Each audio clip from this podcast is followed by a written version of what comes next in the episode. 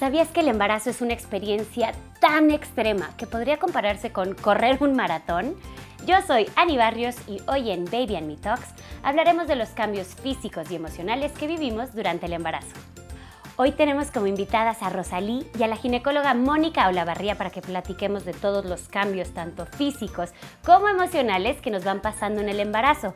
Yo tengo dos pequeñitos y me acuerdo perfectamente los primeros síntomas, cómo se van sintiendo tantos cambios, desde emocionales y físicos como la piel que se va estirando y la montaña rusa de emociones. Creo que cada trimestre tiene sus momentos y síntomas, pero para entendernos un poco más, Moni, ¿cuáles son los momentos y síntomas de cada trimestre del embarazo? Claro, Rose. Mira, en el primer trimestre, el primer signo que vamos a tener es la ausencia del ciclo menstrual. Es decir, que no llega tu periodo como debería de ser mes con mes. Como náusea, fatiga, mucho sueño, mareos, puedes tener o no vómitos, estreñimiento, te vas a sentir las glándulas mamarias muy sensibles, vas a tener aumento del olfato, vas a hacer muchas veces pipí. Y bueno, y algunas mamás pueden tener antojos de comida o incluso perder el apetito. Claro, y bueno, hablando de náuseas, yo me acuerdo perfecto que me servía muchísimo comer alimentos fríos, bueno, jengibre y limón, siempre, y alimentos salados como galletitas. Fíjate, Ani, que a mí mi doctora me recomendó un multivitamínico que contiene vitamina B6 y eso me ayudó muchísimo con las náuseas. Sí, exacto. Lo que tratamos de hacer, Rose, aquí es eh, que coman en quintos. ¿Qué quiere decir esto? O sea, pequeñas porciones eh, eh, con menores tiempos de, distribución. ¿Para qué? Para que no llenes tanto tu estómago y entonces no aumentes estos síntomas. Claro que la comida fresca, las cosas frías, los cítricos te van a ayudar mucho más a disminuir las náuseas. Y doctora, ¿qué podemos hacer si no se nos quita este malestar?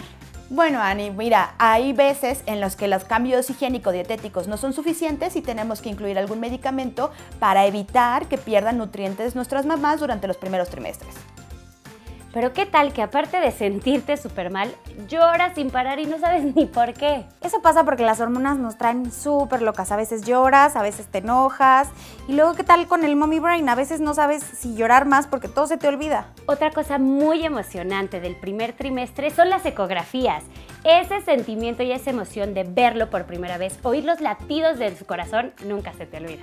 Sí, Ani, los ultrasonidos son muy importantes en el primer trimestre porque tenemos que primero confirmar el embarazo, dos, ver si hay latido cardíaco eh, en el bebito.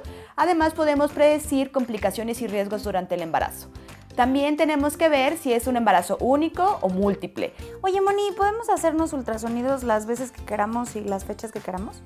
Bueno, no, de preferencia hay que esperar entre las 6 y las 12 semanas para que dejar que nuestro bebé se desarrolle un poquito más.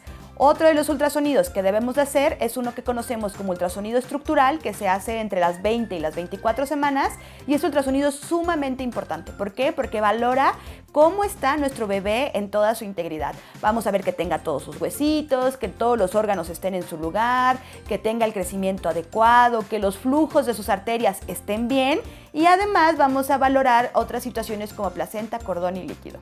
¿Y en el último semestre se hacen más ultrasonidos? Sí, Ani. En el tercer trimestre tenemos que hacer otro ultrasonido entre las 32 y 35 semanas. En este ultrasonido lo que queremos ver es el crecimiento de tu bebé que vaya acorde a las semanas. Además vamos a ver otras características como de la placenta, el cordón umbilical y el líquido amniótico y vamos a valorar que la posición del bebé ya esté acorde a lo que nosotros pensamos en el segundo trimestre es cuando ya te sientes embarazada, o sea, la panza ya se te nota, ya te empiezas a sentir pues como con este glow del embarazo. Y también otra cosa que es bellísima del segundo trimestre es que empiezas a sentir los primeros movimientos de tu bebé, se sienten como cosquillitas o burbujitas. Sí, Rose, es correcto. Muchas de las mamás prefieren el segundo trimestre porque ya pasaron los, síntomas del primer trimestre como la náusea y el vómito y empiezan a percibir síntomas y signos más notorios de embarazo como tú me lo mencionas, que sale la pancita y se mueven los bebés. También vamos a tener otros eh, signos del segundo trimestre como que empieza a aparecer la línea oscura del abdomen, las axilas, las ingles y los pezones se pueden oscurecer mucho más y en algunas mamis se pueden hinchar las piernas y las manitas. Fíjate que tienes toda la razón, Moni. Yo empecé a notar que los pezones se me hicieron más grandes y oscuros, se me empezó a marcar la línea, obvio también se me hincharon los pies y pues se me hicieron un poquito más negras las axilas. Pero, aunque todo esto puede sonar terrible, la verdad es que durante el segundo trimestre está el fabuloso glow del embarazo, que por, me imagino que por todo este tema de las hormonas, se te ve el pelo mucho más brilloso, las uñas se te ven más fuertes, brillas como embarazada. es correcto, Rose. El tercer trimestre también es brilloso. Este va a ser el trimestre de las incomodidades. La panza crece muchísimo, pero es porque tu bebé ha desarrollado un crecimiento exagerado. Y entonces ahora va a desplazar a todos tus órganos, al estómago, al intestino, a la vejiga, y entonces van a regresar las molestias del primer trimestre, las agruras, la falta de apetito, vas a hacer muchas veces pipí y en algunas mamás, pues aquí es donde aparecen las estrías. Sí, doctora, sí, me acuerdo de esas estrías. Entonces, ¿desde cuándo nos recomiendas ponernos las cremas antiestrías?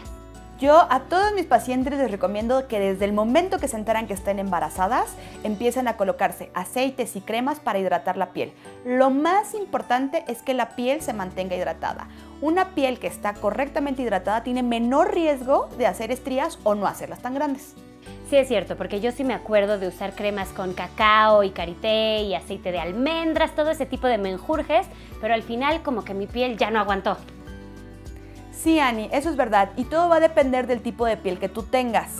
No todas las mamás van a lograr prevenir las estrías. Lo que sí les puedo recomendar, además de usar los aceites y cremas, es que no se rasquen por nada del mundo y ocupen blusas holgadas para evitar el roce.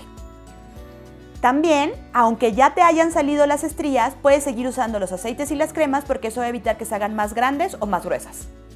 Eso de no rascarse es todo un reto, pero hay que echarles ganas. Y es que también en el tercer trimestre es muy emocionante que ya te sientes en la recta final, ya tienes el nombre definitivo, ya planeaste el cuartito, la ropita, preparaste tu plan de parto y estás casi lista para darle la bienvenida a tu bebé al mundo. Es verdad, Dani, aunque el tercer trimestre es el más esperado por todas las mamás, también está lleno de otras dificultades e incomodidades. Como por ejemplo, ya no puedes respirar bien cuando estás de, pie o cuando estás acostada, ya no te, te hallas en ninguna posición, no puedes estar tanto tiempo ni de pie ni acostada.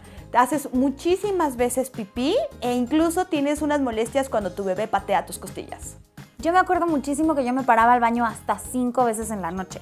Y eso me imagino que es porque el útero crece tanto que empieza a presionar tu vejiga. Es como si tu cuerpo te fuera preparando para no dormir los siguientes nueve años de tu vida.